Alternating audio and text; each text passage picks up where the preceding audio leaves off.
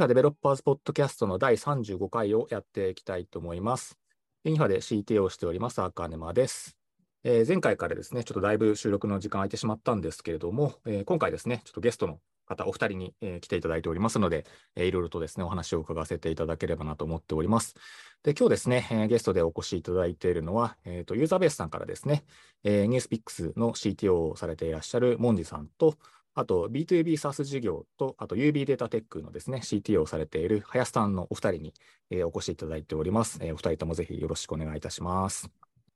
よろしくお願いします。はい、じゃあですね、えー、ちょっとまずはお二人に自己紹介それぞれしていただければなと思いますので、じゃあ、モンジさんからお願いしてよろしいでしょうか。はい、えー、ニュースピックスの CTO と、あと CPO という形でプロダクトの責任者もしております、モンジと申します。よろしくお願いします。お願いします。えー、そうですね、自己紹介としてはですね、あのまあ、ニュースピックスですね、実はもうサービスを開始してから、かれこれ10年近く経つ、まあ、サービスなんですけども、このニュースピックス比較的初期の頃から、まあ、エンジニアとして、えー、入社しておりまして、まあ、3年ぐらい前から、えー、役員として、まあ、プロダクト開発組織全般を見ております。で、まあ、ただですね、ちょっと僕の場合は、あの役員になってからもずっとあの役割が変わり続けてまして、えー、最初はもう結構どっちかというと開発を中心に、まあ、エグゼキューションのところを見ていたという感じなんですけど、まあ、あの役割がどんどん変わっていって、まあ、今はかなりあの組織全体をまあ本当の意味でちゃんと見始めているっていうのが、まあ、ここ1、2年ぐらい、えー、という形ですね、えー、で見てみます。で、ニュースピックスの開発組織、今大体ですね、エンジニア以外、プロダクトマネージャーの方であったり、デザイナーの方であったり、キュレーターの方であったりというのを、まあ、合わせてま100人ぐらいを今僕の方で見ているというような形になっています。よろしくお願いします。はい、ありがとうございます。よろしくお願いいたします。じゃあ、林さん、お願いできますでしょうか。はい、えっ、ー、と、B2B サース事業の CTO と、あと UB データテックの、すみません、あの CTO ではなくて CEO あ、失礼しました。すみません、林と林孝之と言います。よろしくお願いします。え僕はユーザーベースにジョインしたのは、えっ、ー、と、10年ちょっと前な、10年ちょっと前ですね。なんですけど、その時最初フリーランスでジョインしてて、でその後2017年からまあ正社員になり、で、えっ、ー、と、まあ今に至るという感じなんですけど、えー、まあ今はスピーダー、フォーカス、イニシャルと、あとミーミルのその事業の開発のまあ責任者と、あと UB データテックっていうユーザーベースグループ全体でし利用するようなそのデータの組成の、えーと、会社をジョイントベンチャーとして設立してるんですけど、そこの CEO として、えーと、やってます。あのまあ、昔に比べてどうしてもね、あのプログラミングの時間っていうのがまあ少なくはなってきてはいるんですけど、まあ、それでも僕は自己紹介ではプログラマーと言い続けたいので、えー、そのあたりの時間の確保とかもいろいろ頑張りながらやっている、そんな感じです。よろしくお願いします。はい、ありがとうございます。よろしくお願いいたします。はい、で今日ですね、その二人に来ていただいている、まあ、経緯のところをちょっと簡単にあの話しさせていただくと、あのユーザーベースさんとですね、あのユニファ、ポッドキャストの、まあ、コラボレーション企画ということで、えー、前回ですね、こう私があのユーザーベースさんの、えー、ミートユービテック、ポッドキャストの方にですね、ちょっとあのお邪魔させていただいて、で、パーソナリティの飯田さんとかですね、あの赤澤さんとお話をさせていただきまして、まあ、ユニファのことをちょっといろいろとお話をさせていただきましてですね、まあ、今日はその後編ということで、えーまあ、ユーザーベースさんのそのサービスとかですね、どんな風に開発されているのかとか、まあ、技術面とか含めてですね、いろいろと伺わせていただきたいなと思ってますので、はい、改めてよろしくお願いいたします。よろしくお願いします。はい。じゃあですね、まあ、今ちょっとさあのそれぞれの授業のところはあのご紹介をいただいたかなと思うんですけれども、あのまあ、ユーザーベースさんですね、こうまあ、グループ企業として、えー、やられているということで、まあ、お二人もそれぞれこう別の会社で、まあ、それぞれのこう事業に携わられているいらっしゃるということだと思うんですけど、まあ、私まあ、弊社もいろいろプロダクトの数は多いものの、まあ、一つの会社の中でですね、まあ、やってるという感じなので、まあ、その、まあ、会社が違う中でというか、まあ、グループの中でやられてるっていう感じで、まあ、普段どんな感じでその、まあ、連携だったりとか、その開発の、こう、なんでしょうか、その進め方だったりとかって何か決められてたりとかって、どんな感じでやられてるかって、ちょっともうざっくりでも伺ってもよろしいでしょうか。あ、だから、ニュースピックスと、えっと、SARS 事業の方でってことですかね。そうです。そうですね、まあ、その辺もこう私から見ると、まあ、どこまでその会社間で連携がされているのかとかですね、結構プロ,、プロダクトとしてはいろいろ連携しているところもあるんじゃないかなと思ってるんですけど、具体的にその会社間でどういうふうにされているのかとか、あんまりイメージがついてないので、ちょっとどんなふうにされているのか伺えればなと。そうですね、そういう意味だと、ニュースピックスの方で、えっ、ー、と、なんかまあ企業情報を表示する機能とかが Web の方で、まあ、あったりするので、まあ、そのあたりで、そのプロダクト間のやり取りだったり、まあ、あと、えっ、ー、と、イニシャルだったり、スピーダだったりとか、で、ニュースピックスのアカウントでログインする機能とかもあったりするので、そういう機能の、えっ、と、まあ、コラボレーションというか、連携は、えっ、と、少しずつ、なんか進んでいってるし、増えていってる感じがありますと。まあ、やっぱせっかくそのグループ同士のプロダクトなので、まあ、そのシナジーをより生み出していこうっていう流れもあるんですけど、で実際のその開発の組織だったりとか、そのあたりに関しては、いい意味で、えっと、特になんか会社全体としてこういうふうにしようっていうのがなくて、まあ、ニュースピックスはニュースピックスの、まあ、文化があり、進め方があり、SARS 事業は SARS 事業の進め方があるっていうような、なんかそんな感じだったりはします。結構それぞれ独自でというか、もう個別のそのスタイルだったりとか、まあ、カルチャーがありつつ、こう開発進めてらっしゃるっていう感じなんですかね。そうですね。うんうんうん、あなるほど、なるほど。分かりました。もともとその一つのサービスっていったところからこう始められてらっしゃるんだろうなと思って、まあ、今10年前にみたいなところもあのあったかと思いますけど、まあ、この10年の間にこうかなりいろいろとこういろんな変遷があって拡大もされてきたんじゃないかなと思うんですけど、ちょっとその拡大のこうなんていうんでしょうか、仕方というか、まあ、これまでのその変遷みたいなところをちょっと伺ってもいいでしょうか。ユーザーベースの中にもいろんな事業がありまして、はい、まあ、一番最初、素業になっているのがあのスピーダという、まあ、サービスなんですよね。まあ、こちらのサービスはまあ今本当にその国内のまあ金融機関であったり、コンサルティングファームであったり、まあ、いろんなあの大きな会社にもまあ導入いただいている、まあ、今でもあのユーザーベースのまあ柱となっているサービスなんですけども、えー、じゃあちょっとまず僕の方からニュースピックスについてご紹介させていただくと、まあ、ニュースピックス2013年の末ぐらいに、えー、始まったサービスなんですけど、まあ、これが、えーまあ、実はちょっと違ったりするんですけど、まあ、ユーザーベース2つ目の事業なんですよね。はい、でえー、今でもあのユーザーベース唯一の 2C 向けのサービスとしてやっておりますと。でまあ、独立系の経済メディアとして、まあ、2013年末ぐらいから始まって、まあ、当時で言うとあのサブスクみたいな概念があんまなかった時代だと思うんですよね。ただ、まあ、その頃からあのサブスクっていうところにかなりこだわって、えー、ずっとやってきていまして、まあ、今ではですね、えー、有料会員、えーまあ、お金を払って読んでいただいている方が大体20万人弱ぐらいまで来ているので、まあ、すでに国内でもまあ有数の規模の経済メディアになってきているかなというふうに思っています。あの例えば日経さん、日経電子版でいうとまあ80万人ぐらい、まあ、有名な経済誌だとまあ10万人ぐらいという形なので、はい、まあ、かなり大きな規模になってるんじゃないかなと思うんですけど、まあ、ただまあまだまだニュースピックスはこう認知度が低いので、まあ、まあ、これからあより大きく、まあ、まさに挑戦していくっていうフェーズかなというふうに思っています。で、まあ、10年でいうと、もう本当なんかいろんなことをこれまでやってきておりまして、えーまあ、当初はキュレーションメディアとして、えー、始まったんですけど、2014年ぐらいには編集部っていうのを立ち上げまして、2015年には広告事業を始め、えー、そこからもう2016年、7年、8年と、まあ、どんどんいろんな新サービスだったり事業っていうのを拡大してきて、えー、いるというような形ですね。まあ、ちょっと変わったところだと、まあ、出版部門を持っていたりとか、はいはい、ああとはその動画の制作スタジオみたいなのを持っていたりするので、まあ、結構面白いところとしてあのクリエイターの方がすごい社内に多い、えー、というふうに、えー、思っています。という形で、まあ、これまで、えー、結構変わって、えーまあ、いろんなことをやってきてるんですけども、まあ、サービスとしては、まあ、簡単に言うとですね、これあの今ちょうどサービスのビジョンとかもなんか見直したりしてるんですけども、あの日本社会に希望を灯すみたいなことをやりたいんですよね。もう世の中あ、これだけいろいろ変化している中で、まあ、なんか日本だけ取り残されて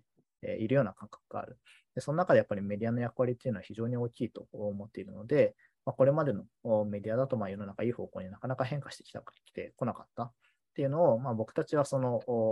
コミュニティ、いろんな人がいろんな意見を伝えてくれるっていうところであったり、あるいはま世の中の変化だったりトレンドを捉える、まあ、社内のクリエイターの方あが生み出すコンテンツっていうものを使って、まあ、こう未来に希望を持つ人を増やしたいとまあ、そういう形でまあ我々改めて今ビジョンを定義し直そうかなというふうにしているんですけども、えー、まあ、そういう形でまあ、世の中もっと良くしていきたいぞということで、まあ、いろんなサービスを展開してきたのが、まあ、この10年ぐらいだったかなと思います。素晴らしいですね。そのビジョンがまたいいですよね。やっぱりこうなんか、どうしても日本って、まあ、閉塞感というか、まあ、取り残されてる感はどうしてもこう感じるところ私も多いなと思ってるので、まあ、その辺がこうやっぱり変えていくっていうのは、ね、こう御社がやられていきたいところってすごく素晴らしいなと改めて、はい、思いましたね。はい、ありがとうございます。ちょっとその辺のアーキテクチャとかちょっとまた伺いたいんですけども、一旦ちょっとあの林さんの方からもですね、あのこう携わられてらっしゃるところ、これまでどんな感じだったかっていうのを伺ってもよろしいですか？はい。じゃあ、あの、モンジさん、さすがまあ CTO だなという感じであの聞いてたんですけど、モンジさんの話を。ちょっと僕はモンジさんほどうまく喋れるかどうかはわからないですが、まあ、とりあえず、まあ、プロダクト的なところの、まあ、なんか流れでいくと、まあ、モンジさんからの話にもあったように、スピーダーっていう、まあ、ユーザーベースの創業事業があって、はい、で、えーと、そこはまあ企業、そのサービスは企業情報だったり、業界情報を、まあ、なんかあの分析して、えーと、例えばその投資銀行の人たちだったり、銀行の人たちが、えーと、それを見てこういろいろ業務を進めていくっていう、そういうものだったりします。で、えー、とそこからあのフォーカスというプロダクトが実は生まれたりして、えー、そういう企業の情報だったりとかっていうのは、あの営業の人たちだったりとか、その営業の企画をする人も、あのそういう情報を使うので、えー、いわゆるターゲットリストを作るための機能をスピーダーにちょっと載せてみて、で、その反応を見てフォーカスっていうプロダクトが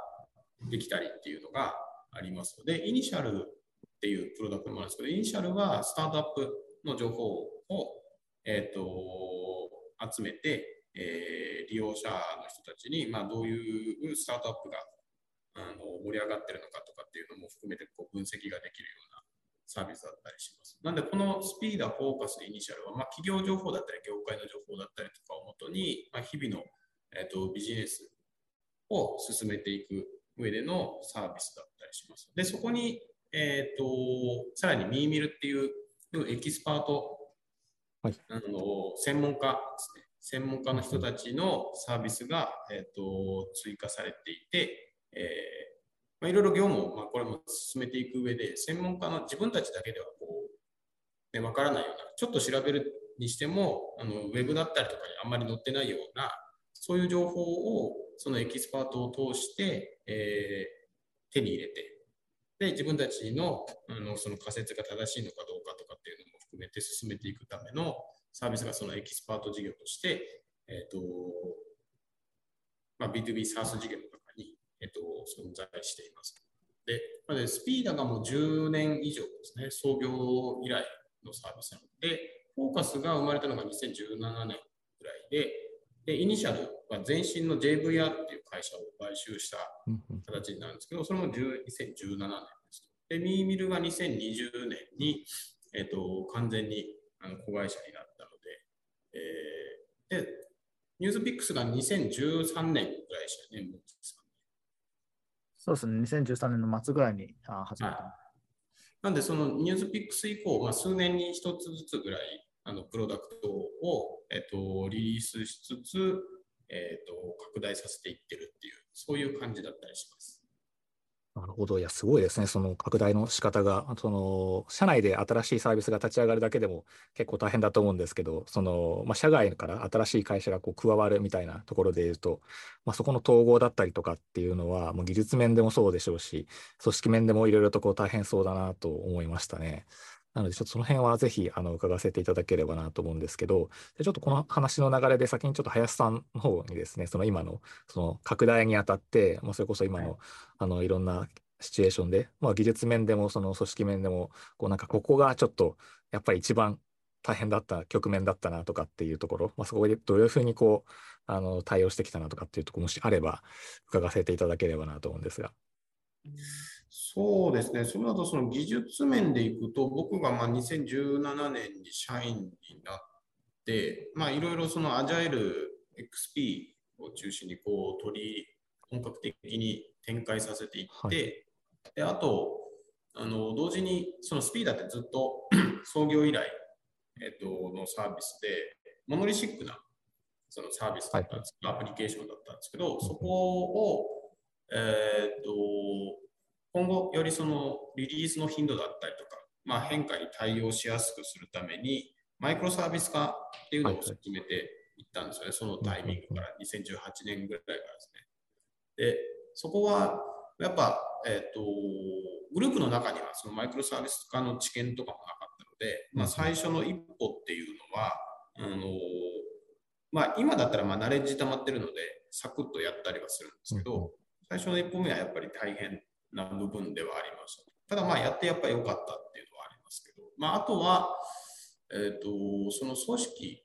ちなみに僕は SARS 事業の CTO って形なんですけど、その最初はずっとスピーダーだけだったんですよね。はい、スピーダーの CTO でしたと、2019年ぐらいまで。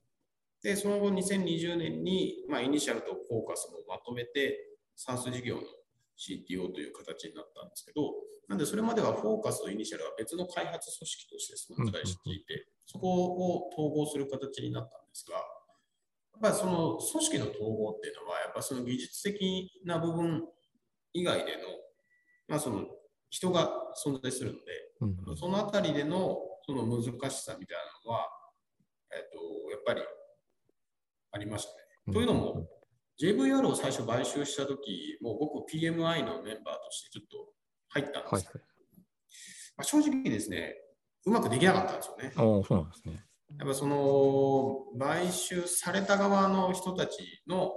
その感情だったりとか、うんうんうんあ、なんか思いみたいなのを、やっぱその時うまく僕は汲み取れなかったなっていう反省がすごいあって、まあそれのその反省も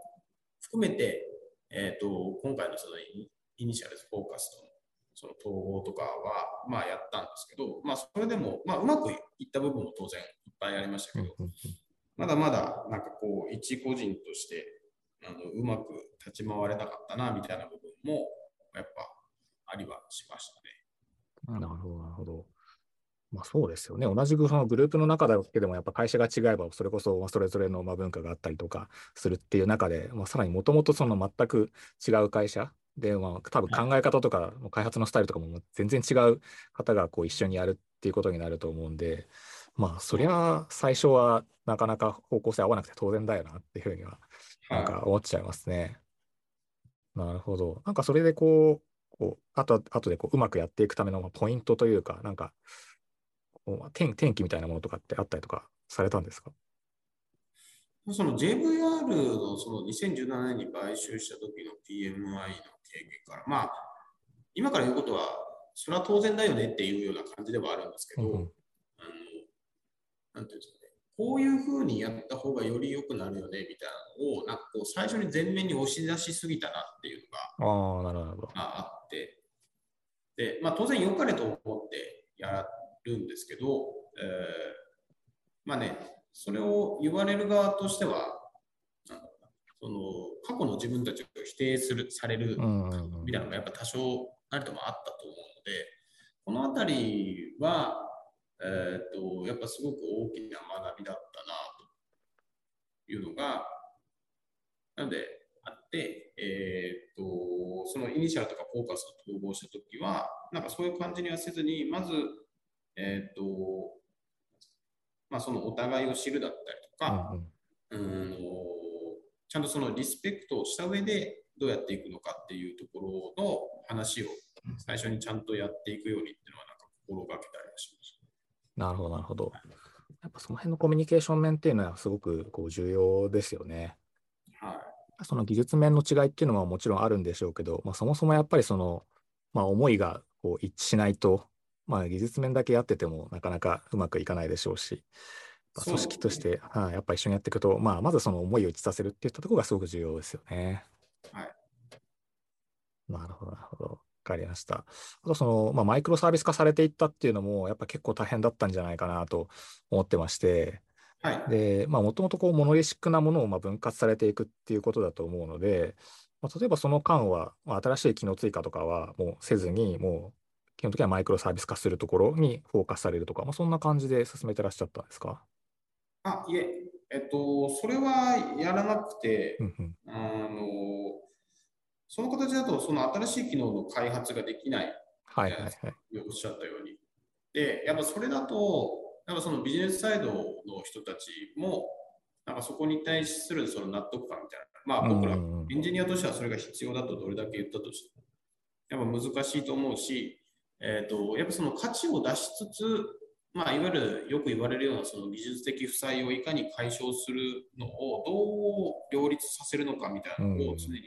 なんかその時考えていたので、えーと、新しい機能開発だったりその改善とかをする部分をマイクロサービス化していく形のアプローチをずっと今でも取ってます。なので、マイクロサービス化してるんですけど、モノリシックな、その、もともとあるやつはまだ残ってるんですよね。なるほど、なるほど。はい。はいはい、じゃあもう徐々にこう少しずつ切り分けていって、それをもうずっと継続されてるっていう感じなわけですね。それをやり続けてるという感じです。はい、なるほど、なるほど。まあ、なかなかそうですよね。そうしていかないと、一気にじゃあマイクロサービス化するぞって言っても、まあ、進めるのもなかなか難しいですし、そうですね。相当な期間ね、こう追加開発止めないといけないって感じになっちゃいますね。そうですね。で、それだとやっぱうまくいくイメージがわからないので。そうですよね。まあ難易度だけで考えても単純にね、こう技術的な難易度だけでもかなり高いですもんね。そうですね。うん。いや、なるほど。わかりました。いやす、すごく、はい、参考になります。ありがとうございます。はい。はい。ちょっといろいろと、あの、まだ聞きたいところあるんですけど、ちょっと、あの、モンジさんの方からもですね、ちょっと伺いたいなと、はい、思ってますので、はい、あの、モンジさんの方で、こう、ニュースピックスの方をですね、こう、拡大していくにあたって、ちょっとなんか、こう、ターニングポイントじゃないですけど、この辺が、あの、難しかったな、みたいなところとかあれば、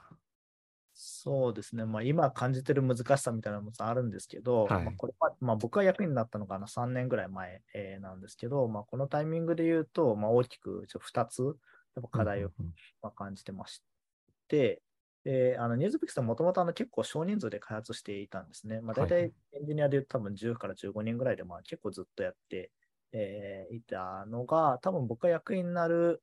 前年ぐらいですかね、にまあ多分3、40人ぐらいまで増えてで、で今そこからエンジニアだけでもまあ70人とかあって、はいまあ、かなり増えているっていうタイミングなんですけど、まあ、まず僕は当時、えー、すごく課題に感じたのが、まあ、ありがちなんですけど、技術的な負債ですね。うんうん、で、まあ、すごく人数をこう増やして、えー、いたんですけども、やっぱこう、昔からいるメンバーって結構あうんの呼吸でそれでもできたところが、まあ、全然ある、はい、状態だったんですけど、やっぱ人数を増やすってなった時に、もうこれじゃ全然開発うまくいかないよねっていうようなものが、まあ、結構もう見え始めていた。うんうん、だけど、まあ、既存のメンバーからすると、もう結構もう麻痺しちゃってるんですよね。はい、横軽くも、まあ、なんとかなってるっていう、まあ、状態で、まあ、かつその初期のメンバーっていうのは、やっぱりそのすごくプロダクト思考が強い人が多かった、うんうん、ので、まあ、どっちかというとやっぱ事業を伸ばすとか、プロダクトを作るっていう方が、まあ、すごくやっぱり優先度としては高かったかなと。いうふうに思ってるんですけど、まあ、やっぱこのままだと全然組織がスケールしないなっていう危機感がすごい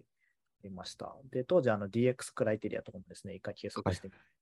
い、していたら、まあ、結構まあ予想通りなんですけど、まあ、ひどいな と思いながらですね、まあ、どうしていこうかなと思っているタイミングで、まあ、ターニングポイント、なんか、これに関して2つあったかなと思っていて、まあ、1つがあの僕が役員になるタイミングで同時にですね、あのピクシブの CT をやって、えー、くれていたあの高山さんが入社していただいたんですよね。で、彼が、あのまあ、彼にちょっとこの開発者体験の改善というミッションを持ってもらって、まあ、SRE を中心にですね、持ってもらって、そのデプロイ回数っていうのを、まあ、KPI に上げて、ずっと改善っていうのをこうしていきますっていうのをすごい掲げてくれたんですよ。で、これがもう、今思うと本当ターニングポイントだったなと思うんですけど、まあ、そこから多分毎年、まあ、倍とか3倍とかデプロイが増えていっているんですけど、まあ、それこそこう、ずっと EC2 で動いていたのを、まあ、コンテナ化したり、であるとか、まあ、CI、CD 整えたり、まあ、テスト環境を整えたりとか、まあまあ、インフラをコード化したりとかですね、まあ、結構途方もない、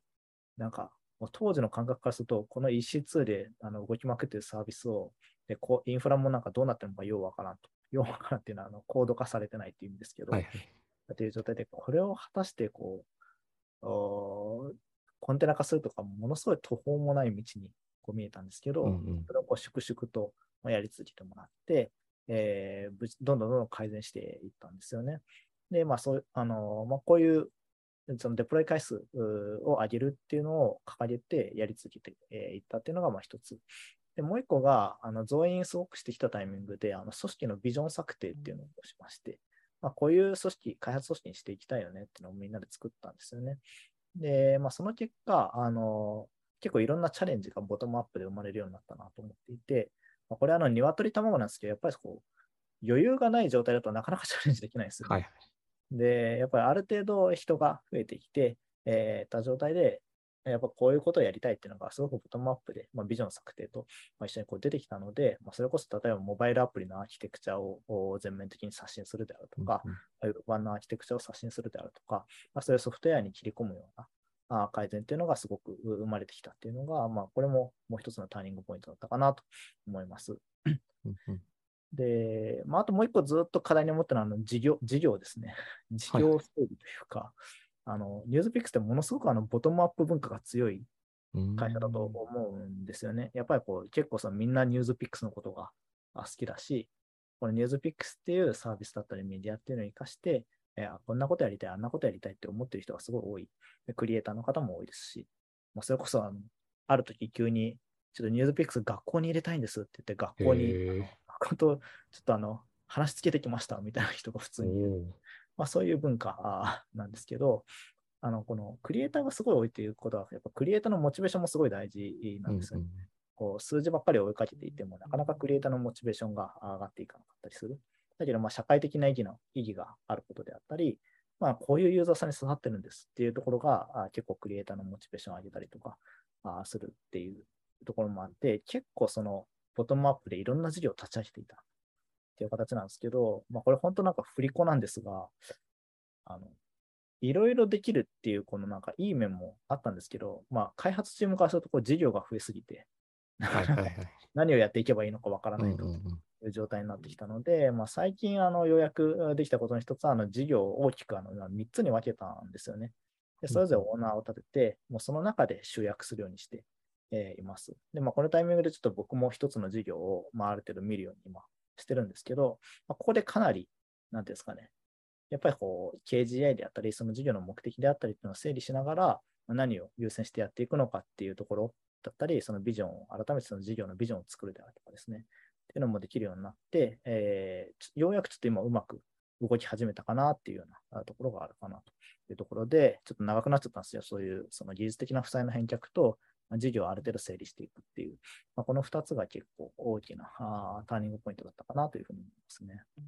なるほど、ありがとうございます。そうですね、その1点目に挙げていただいた、そのデプロイ回数測定していくみたいなところは、あの結構最近いろんなところで、あの4キーズっていうんですかね、あのリーンとデブオプスの科学のところで、まあ、4つの指標があって、えー、私もあれを読んでですね、ちょっとなんかいろいろ可視化していきたいなと思って、あの測定をいろいろ始めてるんですけど、やっぱりその辺があのすごく重要だなっていうのはこういろんな会社の事例を見てあの最近すごく思っているところでですね、まあ、しかもこう、あのニュースピックスさんの場合ってもうとにかくデプロイ回数のところに、まあ、まず集中するというかあのそこの辺がやっぱすごく良かったんだろうなというふうにあの私も思ってですね確かその話ってどっかのカンファレンスかなんかで発表事例発表されてた感じでしたよね。あそうですね高山があのデブサミとかでもあのあですよね。か彼がやっぱりなんかそのもうデプロイ回数に集中するんだ。はいはい、模範はこれだ、デプロイ回数に集中するんだっていうのを結構掲げて、はいはい、やっぱ彼がすごくその旗を立てるのがすごいうまいなと思っていて、うんもうここをやったら、ここ粛々とやったらうまくいくうまくいくんだっていうところを掲げたのが本当大きかったなと思いますね。はい。まあ、そうですよね。やっぱりその開発チームとしても、まあ、その可視化していく、数字化して、えー、可視化して、メトリックス特定していくみたいなところは、すごく重要だなと私も思っているので、まあ、そこはすごくあのうまくいかれたんだろうなと思いましたね。であとはそのビジョンを策定されてらっしゃるっていったところも、これあの、まあ、先ほど林さんの方でもありましたけど、やっぱりみんなこう同じ方向を向いてやっていけるかどうかっていうのは、やっぱチームとしてはすごく重要だなといったところは、やっぱ結構共通しているのかなというふうに感じまして、で、まあ、こういずれも、あのまあ、ニュースピックさんもまあサービスとしては一つに見えるものの、まあ、今伺ってると、まあ、かなりいろんなその事業というか、中ではいろいろこう展開されてらっしゃるということなので、まあ、そのプロダクトの数としては多くなってる状況なんだろうなと思ってですね、やっぱそういう中で言うと、やっぱ先ほどの林さんのケースと同じように、こうどういうふうにまあ違う事業だったり、チームだったりとかが、まあ、同じ方向を向いてやっていけるのかっていうのは、やっぱりすごく重要な点なんだろうなというふうにはあの感じましたね。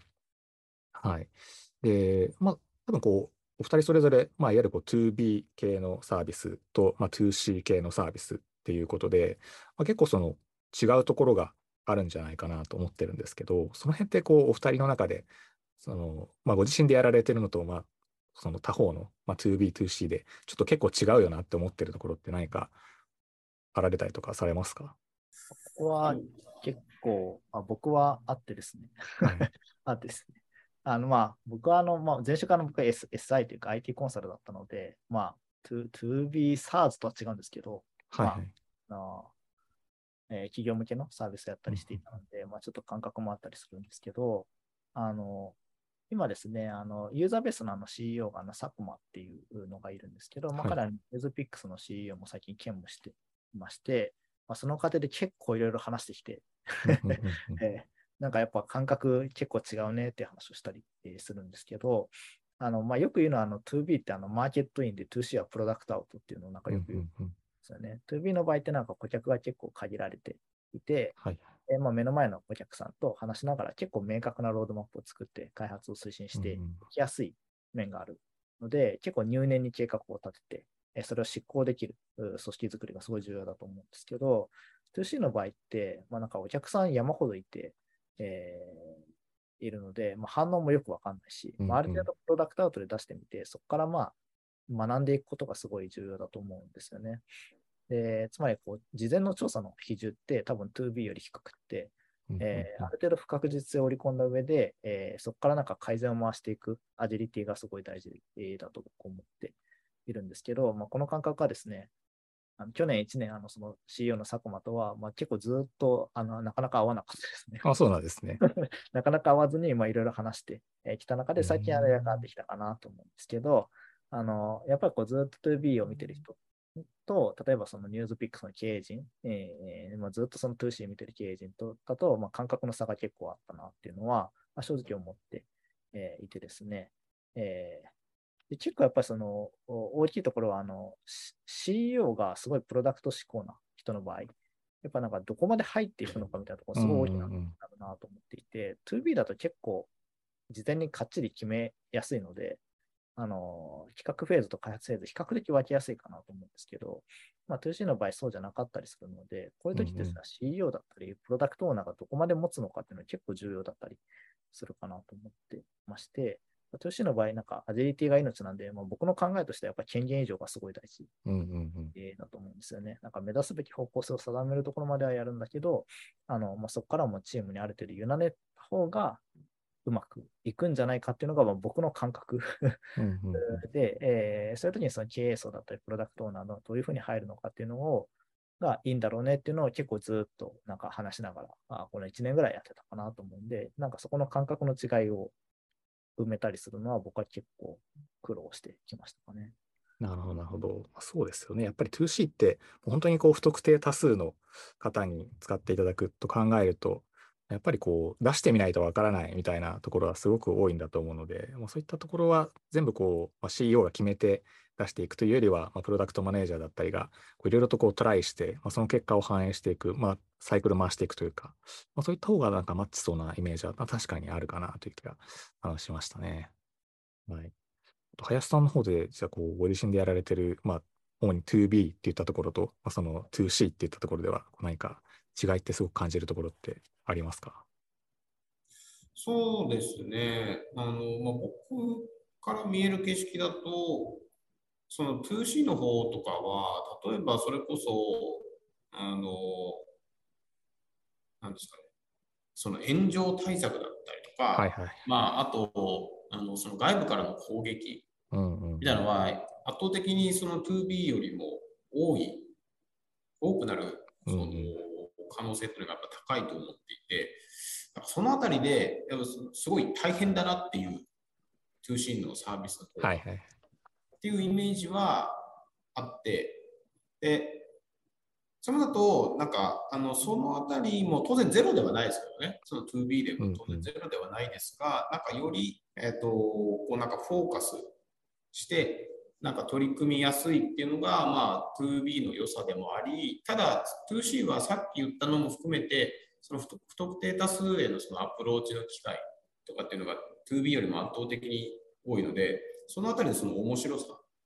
そのシステムを作る上でも、やっぱ考えるポイントって変わってくると思うので、うんうんうん、そのあたりの面白さっていうのが、やっぱこう別として、まあ、あるんじゃないかなっていうふうには考え。なるほどそうですね、その辺その私もこうすごく同感だなと思いましたね。やっぱりセキュリティだったりとかも、まあ、2B だったらね、ある程度こう使い方が想定できるし、まあ、こちらからある程度結構密にコミュニケーションも取れるので、あの言ってね、その通りにや使ってもらうっていうことができると思うんですけど、ね、なんかこう 2C で不特定多数だと本当にこう、こちらが想定していなかったような使い方とか、なんかされるんで、はい、もうそういったこういろんなイレギュラーケースもちゃんと考慮しないといけないとかですね、うん、やっぱその端末とかそういうバージョン、OS のバージョンだったりとかもこういろんなものを考慮しなきゃいけないんで、うん、そういう点は、はい、すごく大変だなというのは確かにあの私も感じるところでありますね。なんかエンジニア的なところで言うと、なんか僕も入社してみたときに結構最初衝撃を受けたのが、多分あの、つく 2C の場合は作り込みすぎない方が良かったりするというか、2B ってそれこそロジックがすごい複雑だったり、まあ、業務用にあの難しかったりする中で、結構それをじゃあどういうふうにドメインモデルに落としていくのかとか、あのすごくちゃんと考えると思うんですよね。で、2C の場合ももちろんそれやった方がいいん ですけど、うんうん、あのもう本当に結構頻繁に変わるので、ある意味こう捨てやすいぐらいのこうシンプルな形でやった方が、あの、なんていうんですかね、改善サイクルを回しやすかったりする。で、なんか、結構僕初期の頃は、あの、もともとやっていたような感じで、複雑に作り込む方に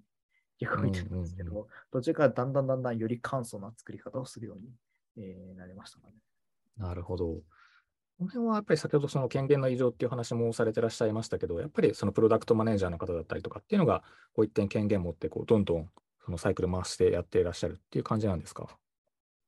今はそうですね、僕らはあのミッション型の組織っていう作りにして、まあ、その各ミッションを持っている組織が、あ大きくこういうことに取り組んでいきますっていうところまでは経営陣含めて合意するんですけど、はい、まあ、具体でどういうことをやっていくのかっていうのは、そこの開発リーダーだったり、プロダクトマネージャーっていうのがあの裁量を持ってるっていう、まあ、そういう形にしているので、まあ、その中でどんどん進めてもらってるっていう感じですね。で場合によってはそこでなんかこう技術的負債の返却とかも、まあ、開発リーダーが俺がやるぜっつって入れ込んでやってもらってるっていう、そんな感じです。なるほど、なるほど。じゃあ、その辺は、こう、ビジネスサイドとのコミュニケーションも、まあ、一定、やっぱりプロダクトマネージャーの方が、まあ、自分で取りつつ、まあ、どこが優先的にやっていくべきなのかっていうのも判断して、決めて動かれてらっしゃるっていう感じなんですかね。そうですね、今そんな感じです。なるほど、なるほど。でもこう林さんがやられている範囲だと、その辺のこう誰がどう決めていくのかみたいなところって、こうどんなふうに動かれてらっしゃるんですか？えっと、プロダクト自体のその大きな方向性とか、まあ、そのどういう、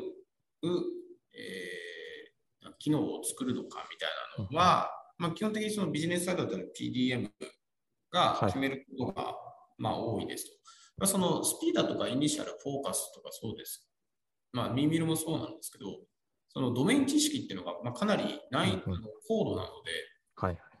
そういうのもあって、そのあたりにすごく詳しい人だったり、その CS、カスタマーサクセス出身の人だったりとかが、えっと、そのあたりを担うことっていうのは、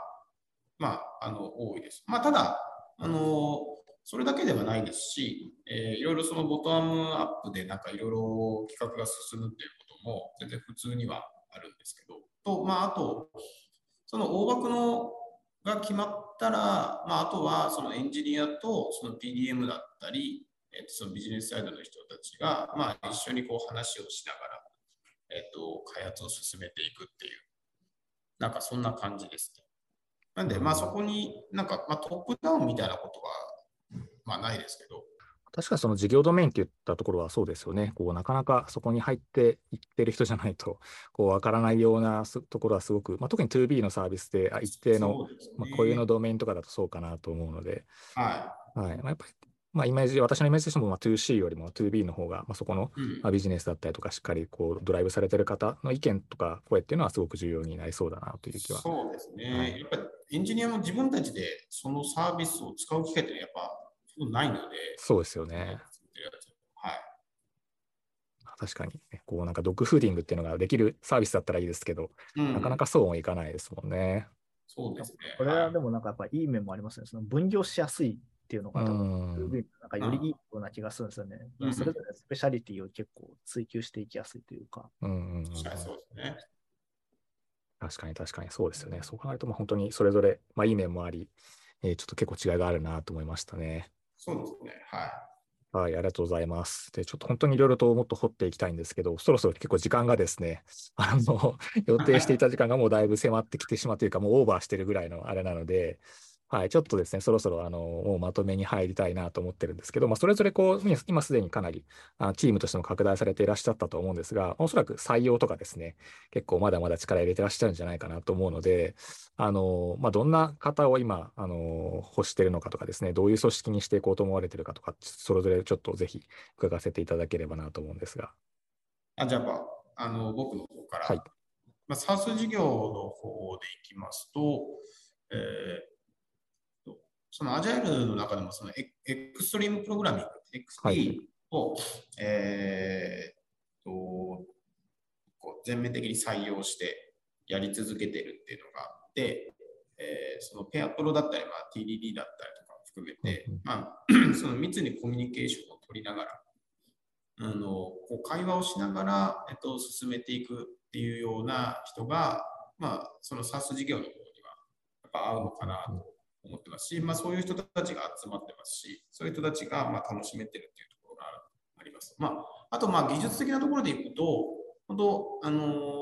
何の技術を採用するのか、どういう言語を使うのかとかも含めて、基本的にそのプロジェクトの各チームのメンバーが決める形にしているので、なるほどえっ、ー、と、そういう意味でもですね、あの本当いろんな技術があのいい意味で乱立していて、えーそのチーム間の移動とかもですね、別に普通にやるので、なんで、いろんな技術に触りたい、えっと、みんなとコミュニケーションしながら、そのアジャイルに XP でやっていきたいっていう人は、あの、SAS 事業の方はすごく合うんじゃないかなと思っておりますので、まあ、いつでもどしどしご応募いただければなっていう感じです。はい。